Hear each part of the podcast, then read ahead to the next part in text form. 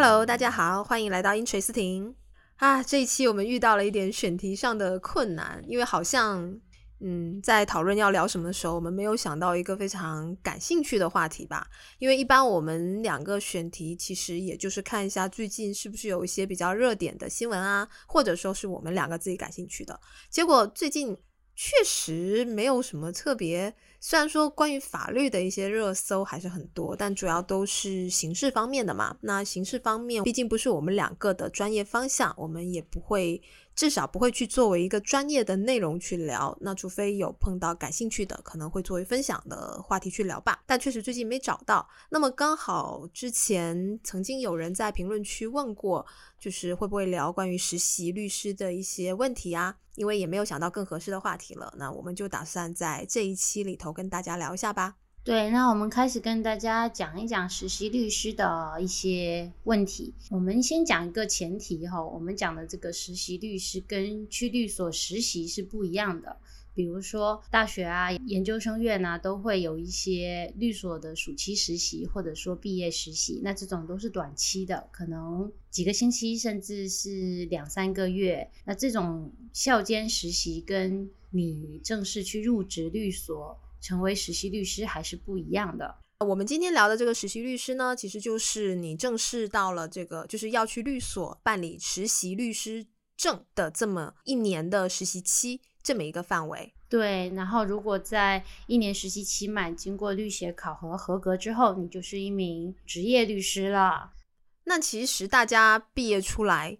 就是你如果司法考试也过了以后，第一点你肯定是要去找个律师事务所嘛，你要去在律师事务所办证实习，你肯定第一个要去投招聘简历。那我们先跟大家聊一下律师事务所，大家都有哪一些选择呢？就是这个律师事务所它可能会有哪几种不同的类型？第一种呢，就是大家之前在心动 offer 中看到的那一类，叫君和嘛，当时那个所也很红，那个所呢，在中国是最顶级的律所了。那现在有一个称呼叫做红圈所嘛，那它其实是按照亚洲法律杂志在红圈中的律师事务所这一篇文章里面提出来的，那它就有点像说，呃，英国的那个魔术圈律所嘛，那个 Magic Circle 这种律所呢，就是最顶级的了。那接下来呢，大家也会比较常听到，比如说大成啊、盈科啊这样的律所。那他们这种律所在全国都有分所，他们的律师人数是非常庞大的。那这种就是全国性的一些大所嘛。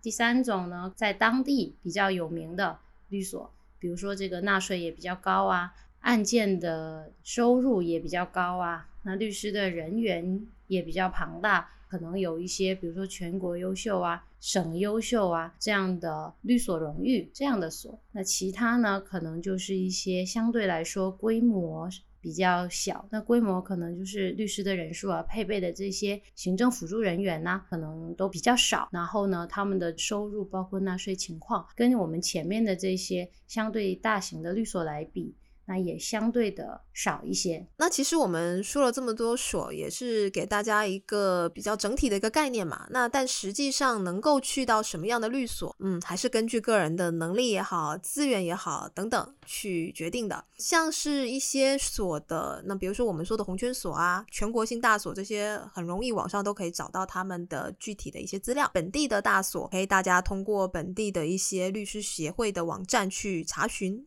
呃，还是可以了解到一些基本信息的。大家也知道了，其实就像你毕业去找一份工作一样的嘛。那你要去一些大型的企业，你肯定相对你的能力啊等等，你都要符合到那么那样的一个规模的公司的要求。所以选择什么样所是基于大家的一个，当然是一个个人意愿，那同时也是基于你的能力资源去考虑的。那我们今天其实不会把重点放在律所类型上面，可以跟大家先简要的聊一下，如果说你去律所面试，可能会遇到哪一些类型的面试类型啊，以及可能会被问到的一些问题吧，跟大家聊一聊吧。我们以相对比较中大型律所标准来跟大家讲一讲，我们正常第一关肯定是投递简历嘛。那我们可能就不跟大家详细聊说你简历都需要怎么样来书写。但是有个很重要的就是，也许会遇到这样的情况：你有特别多很闪亮的实习经历、社会实践经验，甚至得了很多的奖项。做过很多的项目，但是他们也许跟法律没有关系。如果在这种情况下，建议不要把这些太多无关的资料。列在你的简历里面，它可以作为加分项，但是你的主要呈现内容一定是对法学相关。法学相关，其实你跟法律有关的一些社会实践经验、实习经历等等，那当然还有一般律所会很看重的一个，就是你的书写文书的能力以及你的辩论能力。那比如说大学有参加过辩论赛的呀，以及你可能是不是写过一些什么样的论文啊、文书等等这一类型的一些素质，还是律所比较看重的一个方面。对，然后去律所啊、法院啊相关的这些机构实习的经历，那也都是比较会吸引这些行政人力资源的。如果说有在校的大学生，如果你们有这样的机会，可以去到法院或者说这种司法部门去，呃哪怕是那种非常短期的实习也都好，我们建议都是要尽量去争取多去这样子的一些经历，会对你以后的律所面试还是有很大的帮助的。因为我自己可能当年其实 没有太去关注这些吧，包括写作能力啊、文书书写啊这些东西，大学期间可能没太考虑，实际上对后来你去到律所之后都会有影响的。这个是简历方面嘛，给大家一个提示，是我们俩觉得其实蛮重要的。那刚才我们俩给大家提示了简历中要详略得当的问题。那接下来呢，你投完简历之后，你可能就会进入到笔试。笔试呢，因为每一个律所的要求其实不一样，不可能跟大家就是讲的很全面。很大的一种可能性，肯定会有案例分析题。至于说这个案例分析题会涉及到哪一些方面，跟想要招你的律师，也就是你的。师傅，你的代教老师，他的专业方向会有关系。如果你有可能知道你未来会跟谁的话，那你可能可以去网上搜索一下他的相关的案例啊，他的简历，然后进行准备。但是呢，现在有很多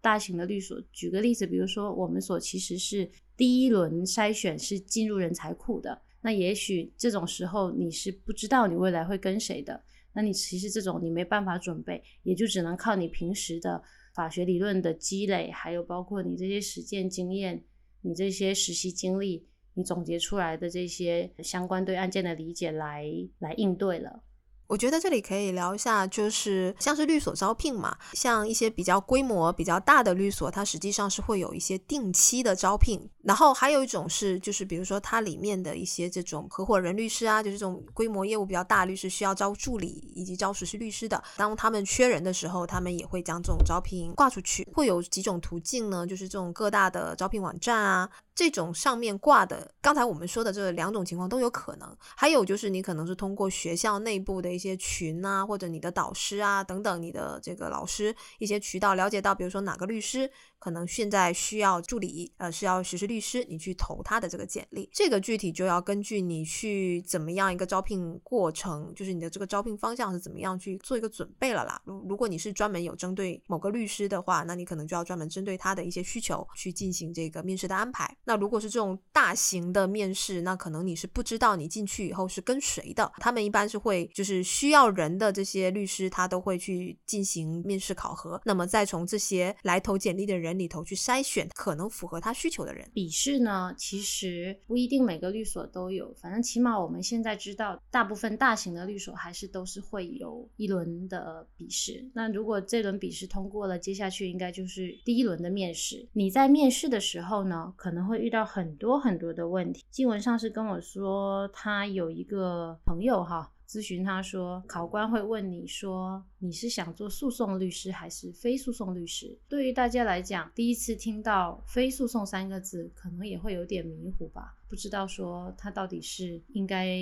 有一个什么样的工作内容呢？其实说实话，我觉得像很多法学院刚刚毕业出来的学生，其实哪怕是我了，我自己当时刚出来的时候，我可能知道什么是诉讼，就是我们通俗意义上的我去法院打官司去开庭。非诉讼好像就是诉讼的反面对不对？就不是开庭的，是不是？呃，这么理解是没有错的。但是实际上，对于非诉讼具体要做什么，其实基本上大家都没有概念呢。那因为在招聘的过程中，有些律师他可能是专门做非诉讼的，那他可能就会去对来面试的人去进行一个筛选。那你是不是以后有想要从事非诉讼的这么一个意愿？因为这两块的诉讼跟非诉讼的业务呢，在实际的这个工作过程中，确实是存在还蛮大的差异的，甚至包括他们工作的一些思路都会有蛮大的不同。那诉讼我们刚刚说了嘛，我们先简要说一下诉讼嘛。诉讼就是打官司、开庭、做案子，一般会有比如说刑事刑事案件的分类、民事案件的分类以及行政案件的分类。就是这个律师你要去投的这个律师，他有可能是专门做哪一个方面的，那甚至他还有可能具体到这一类型下的更小类的一个案件。这个就需要具体去理解了。非诉讼呢，其实相反来讲，就是一些不是打官司的案件。那我们举个例子嘛，那比如说像破产、投资、并购、尽职调查啊，可能就算这样说了，还是有很多人不理解。如果是法学生的话，我们可能会告诉他，你以后要去做的这些事情，嗯，非诉讼可能会存在更多的文书类的工作，包括文书类的审核、文书类的草拟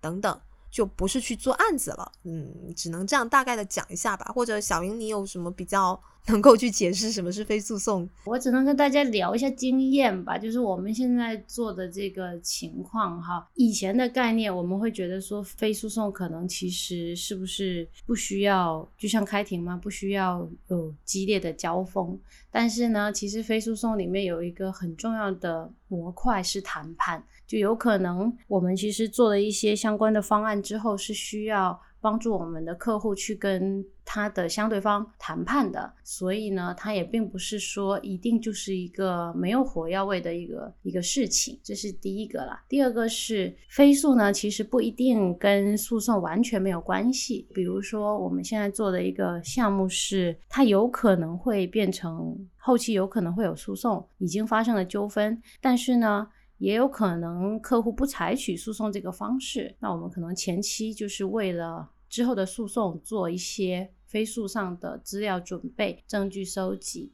跟对方谈判。所以非诉这个概念可能太大了，它其实可以涵盖很多很多相关的法律工作吧。你要让我们俩今天以非常简洁的语言跟大家描述，或者说。解释清楚什么是非诉讼，可能不是那么容易，只能是跟大家聊一个轮廓，让大家大概知道一下它是一个什么样的情。因为我们自己是非诉讼是做过，但没有很深入的去从事这一方面。如果说其实有很多人去从事到非诉讼这个类别呢，他们的一个顾虑啊，我只能说是相对，不是绝对，就是相对而言，可能非诉讼它的加班概率会比较大，它的出差跟加班概率可能会比诉讼要来的强度要大，因为飞速很多时候对是项目制的嘛，那你这个项目有可能就是在外地，而且一去有可能都是。好多天以上，时间很长，而且 如果项目结束不了，你可能还回不来。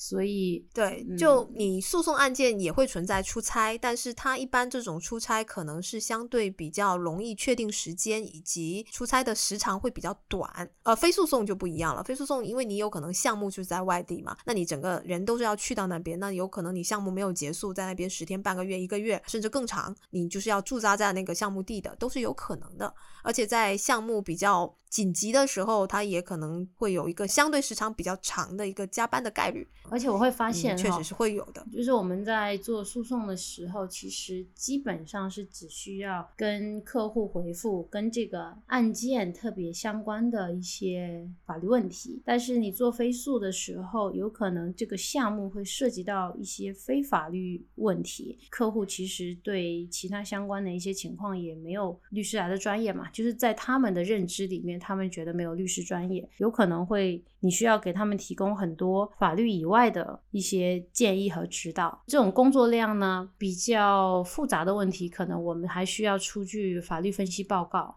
有一些可能并不能以报告这种形式给客户回复的，我们也需要就是草拟一些邮件嘛，甚至替客户去草拟一些他们。发送给相对方的一些邮件，其实这个工作量跟工作时长确实很难保证。比如说诉讼案件嘛，它是按照标的收费嘛，其实我们之前跟大家说过，我们有一些加班是等于说是自愿加班，你为了查找这个资料相关的案例啊，梳理它的情况，你可能会这个时长其实你没法控制，但是呢，它都是一些案件相关的。可是有时候你做飞速。你会遇到一些 与案件无关的事情，但是你可能也需要花费大量的时间来处理。对于很多女孩子来说吧，我觉得可能很多时候是女生出差，有的时候人数又少的情况下，在外地一待待上特别长的时间，也不只是自己来，时候家人也会考虑说你的安全问题啊，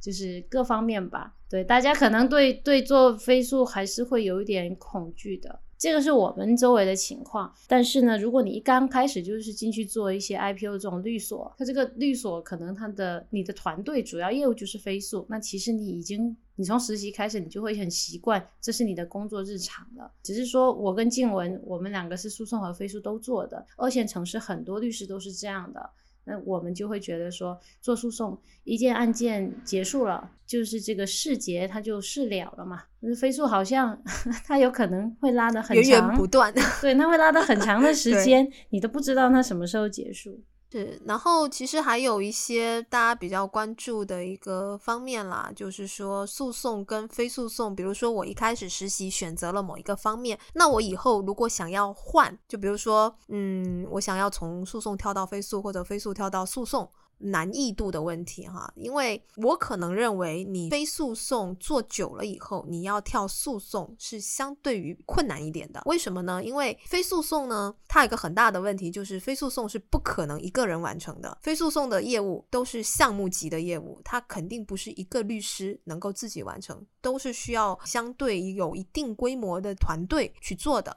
那么，如果说有的律师他会有这种想要以后自己出来独立的这种考虑，他自己比如说做这么多年的非诉讼，他可能资源都是在非诉讼这个方面的，他想要出来自己单干就会相对困难一点，因为他一个人做不了，那除非他自己再去组建团队或者怎么样。那你如果诉讼，那如果你原来是做诉讼方面的，那你可能你要去转换思维去非诉，你也需要非常 长的一个磨练时间，因为这两个方向确实差蛮多，而且非诉讼，我觉得。非诉讼对专业能力整个全盘的考虑是要更高的，也要更繁琐、更复杂一些。它需要的是一个专业上的磨练。但是你是从个人，比如说个人到团队里头，可能相对会容易一点。从这个角度来讲的话，就我们刚才给大家说的这些非诉，就不是说你帮忙改一份合同，其实帮忙改合同它也是一个飞速吧。但我们说的是飞速项目，因为你如果加入飞速的团队，就是你不可能只会接到你今天改一份合同，明天改一份合同这样的工作，很有可能你接到的工作都是客户丢过来一个研究，你需要告诉他你这个事情要怎么处理才会比较顺利，那你可能就要考虑到方方面面的内容。如果你做过诉讼，或者说你可以同时进行的话，那你可能会有一些思维是。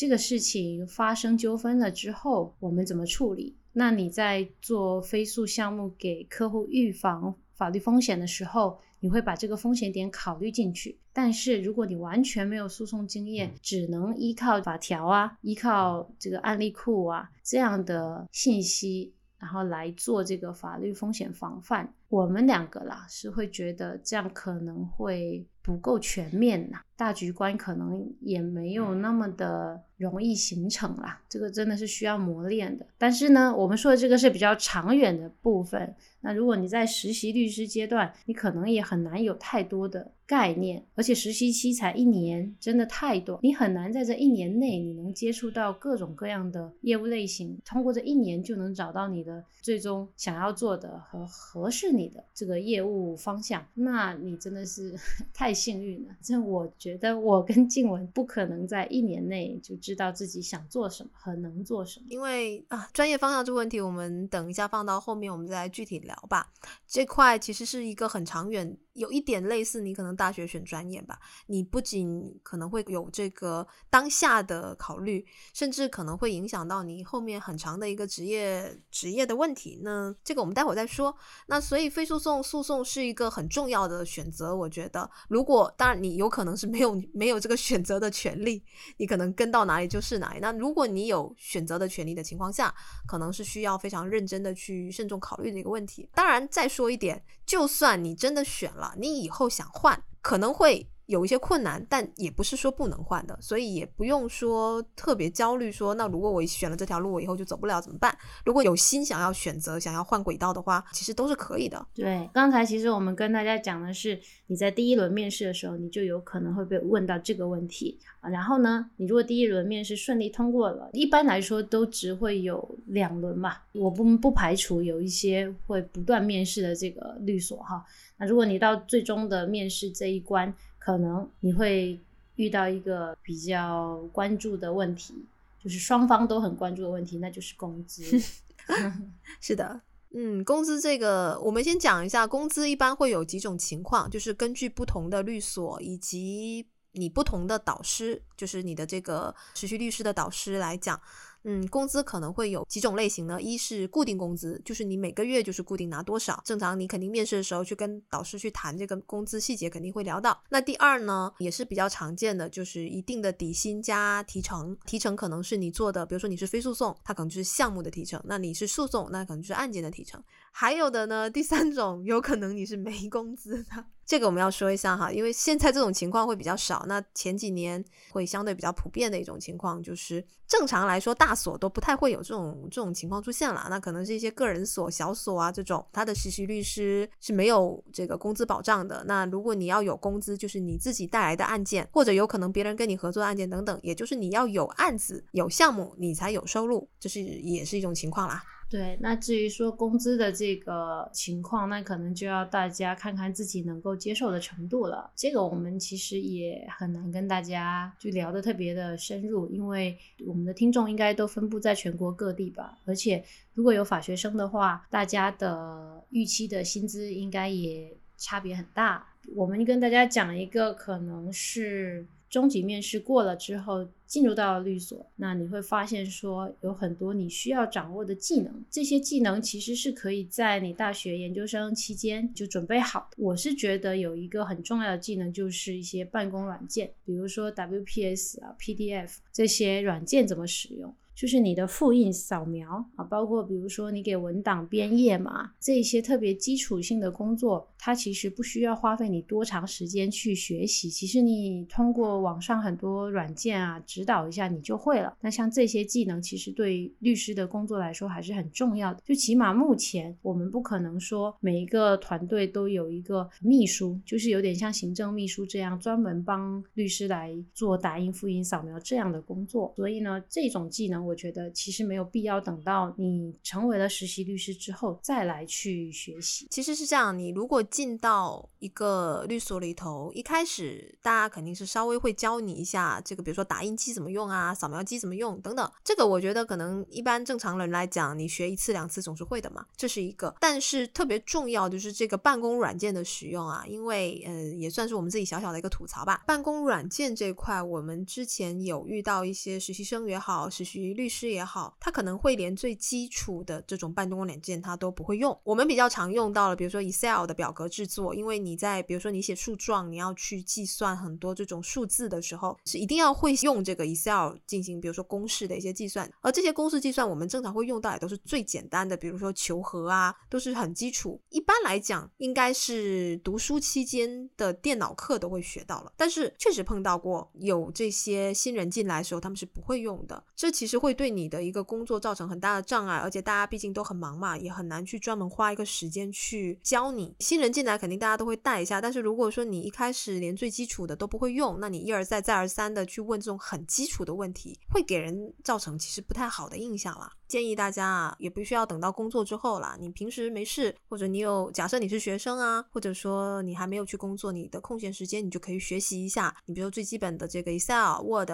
啊、PowerPoint、PDF 这些常用的办公软件都要学一学。呃，你如果说你一入职你就能够熟练的掌握这些，一来是可以节省指导你的那个律师的时间，第二呢，你也会给人家更好的印象，就是对你啊。就是一进来你就会用，我不需要再去教你。其实因为这些很基础嘛，我觉得这个是一个很好的印象，这是一点。对，节约你的时间，让代教律师可以教你一些更为重要的内容啦，对你自己是有很大好处的。对，更专业的，而不是花时间去教你用这些工具。因为你一年的实习期嘛，那你有可能是，比如说是作为助理这样子，那其实实习期一年。内你能做的事情是非常多的。那至少我觉得你在成为一个职业律师之前的这么一年时间，你要熟悉掌握的。假如你是个诉讼律师，你最起码的文书肯定是常见的这一类型的法律文书，肯定都要会写，包括格式，包括整个这种逻辑思维，肯定是要有一定的建立起来的。那么还有就是说你的一个庭审的技巧，呃，我们一般会建议说，可以也可以去多去听一些你们律所或者说你的导师。师等等，这种有经验的律师去跟他们学习一些庭审的这种辩论技巧等等。还有一个就是，我觉得一个好的工作习惯的养成，也是在你的实习期里头很重要的。因为可能我自己的实习期，嗯，没有什么人去帮我去关注这一点，包括你的文件的归档啊，你电子文档的整合啊，实际这种书面文档的归档等等，以及包括跟客户的交接、日程的事务的安排，这些一些工作习惯的养成，我们觉得应该今。尽量在实习期内就去固定下来。其实刚才金文跟大家说的嘛，比如说你在这个实习期的文书书写方面的学习哈，可能我们几个比较基础的类型，如果是诉讼律师，正常来说会有起诉状啊、答辩状啊、代理词这一些类型。那你说要在一年时间内写的非常的这个出神入化，那是不太可能了。但是，一些基本的格式跟逻辑，你还是应该要培养的。那至于说经文说的那个工作习惯，哈，举个例子，就是比如说我们会给文件标文件名嘛，文件名，比如说是有时间的，然后再包括客户，包括这个文件具体是什么内容。那如果这样的话，你未来找文件会非常方便，因为你可以按照时间还有项目的名称。然后过来找，因为其实，嗯，你不管是做追诉也好，诉讼也好，呃，我们怎么说呢？就是说事情是一件一件完成的这种情况，基本上是不可能出现的。大部分情况下，你如果说你的工作还是一个比较饱和的状态下，很多事情，比如说案子、项目，它都是交错的。呃，你有可能同一天你要完成好几个事项。那如果有稍微对法律流程有点了解的这些，会知道工作里头很多事情是需要踩实线的，也就是说你必须是要在期限内完成。你不完成，你的案子可能就凉掉了，就 就完蛋了。所以踩实线这个非常重要，我们去设计这个提前点。比如说，嗯，你一个案件你起诉了，你要在几天之内去交费。那比如说你是被告，你几天之内要去完成这个举证、完成答辩等等，这些都是要踩实线的。你没有一个工作习惯的话，就有可能会出现事情太多，然后可能也会遗漏一些重要事项。这些是一些很糟糕的错误，是不能去犯的。所以我觉得从你开始进入这个工作的第一天开始，其实养成一个很好的工作习惯就非常重要。因为我自己。确实，我觉得我当时是没有做到的。那么对于以后我的很多东西的培养来讲，我觉得都是有影响的。嗯，其实技能这个东西，说实话，我们给大家的建议就是一年嘛，说长也长，但其实过去也是很快的。能够多学一些东西，多掌握一些东西，总是好的啦。嗯，没有什么。就是我觉得这个期间真的就是要多学多练。当然你在一年之间也不可能说一下子就顶天了，把该学都学会了。法律这个东西还是要慢慢来的。接下去我们就讲一下，其实包括我们自己其实也会有很多考虑。那很多实习律师他们在工作的时候也会，嗯，想的比较多的一个方面就是这个专业方向的选择啦。你要选择哪一个门类的法律？去作为你从业可能是以后的一个主要的方向的一个考虑吧。我们从现实的角度来说，你可能并不会有太多的选择。比如说你的导师他的业务方向，那你所在的律所他能承接的业务类型，包括你自身的资源和你所在城市，它可能也有一些案件类型你是接不到的啦。所以呢，在你能够选择的情况下，那当然你就按你的意愿来选择。但是实际情况你可能没有相关的选择，而且有一些你特别喜欢的专业方向，它可能承接不到相关业。就会导致你无法负担自己的生活。那如果到这种程度，其实你可能很难坚持下去。我们其实主要想跟大家说的是，有好多实习律师会问说：“那我已经实习了半年了，可是呢，我发现我其实不喜欢，那我能不能中途换所，或者说换一个代教老师呢？说实话哈，这个问题蛮多人问到的，嗯，但。因为是这样子，确实可能你去做的这个，就你的导师，你现在跟的人，他去做的案件，假设哈，比如说假设他都一直做交通案件，你会觉得非常枯燥、非常无聊，而且你可能也不感兴趣，那你可能想换。当然，如果我们从这种案件类型的一个丰富度嘛，多学的这个角度，可能确实是不太好。但实际上，你如果去换导师，会遇到的一些现实层面的问题，第一个，你的实习期可能会重算，也就是说，你要重新再一年的实习，这个。实际上对你的一些这种。都是有很大的障碍的啦，因为你实习律师就有很多的事情是不能做的，你不能独立承办案件，你不能以律师的名义出去对外等等，所以你就要考虑到一个实际层面的问题。还有一个就是你可能如果想要换所，你到下一家这个律所去面试的时候，肯定是会被问到说你为什么要换所啦？因为换所其实在我们这个行业内相对而言还是一个比较大的事情，尤其是你是实习一半就要换所的这种情况，嗯，会比较少见，所以肯定是会成为别人关注的。一个问题，那如果说你的一些答案可能不是很在我们看来很合理的话，那么你的下一家律所其实会对你的整个人的一个就是会有一些嗯其他的考虑了。所以我们的建议是，除非你真的考虑的很清楚了，或者说你真的觉得你现在的工作环境也好，人也好，让你没有办法继续坚持，已经达到这种程度，没有办法忍受，或者你有很明确、很具体的以后的出路的方向以及。选择的话，我觉得才去考虑是否要去换一个导师或者换一个律所，不然实际上你都可以把这个选择，就是先把一年的实习期